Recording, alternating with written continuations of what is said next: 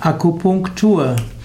Akupunktur ist eine besondere Form der medizinischen Behandlung. In der traditionellen chinesischen Medizin spielt die Akupunktur eine besondere Rolle.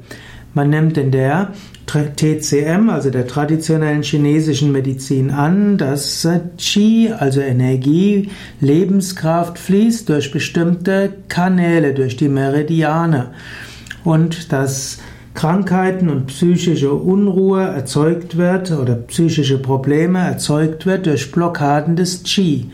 Und indem man mit Akupunktur auf die Akupunkturpunkte Nadeln setzt, werden dort die entsprechenden Blockaden beseitigt und dann werden die Störungen aufhören.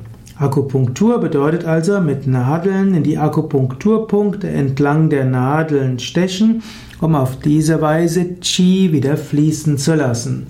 Akupunktur hat seine Wirksamkeit in einigen Studien bewiesen und deshalb wird Akupunktur zum Beispiel zur Behandlung von Rückenproblemen und Kopfschmerzen wie auch Knieproblemen sogar von Krankenkassen bezahlt.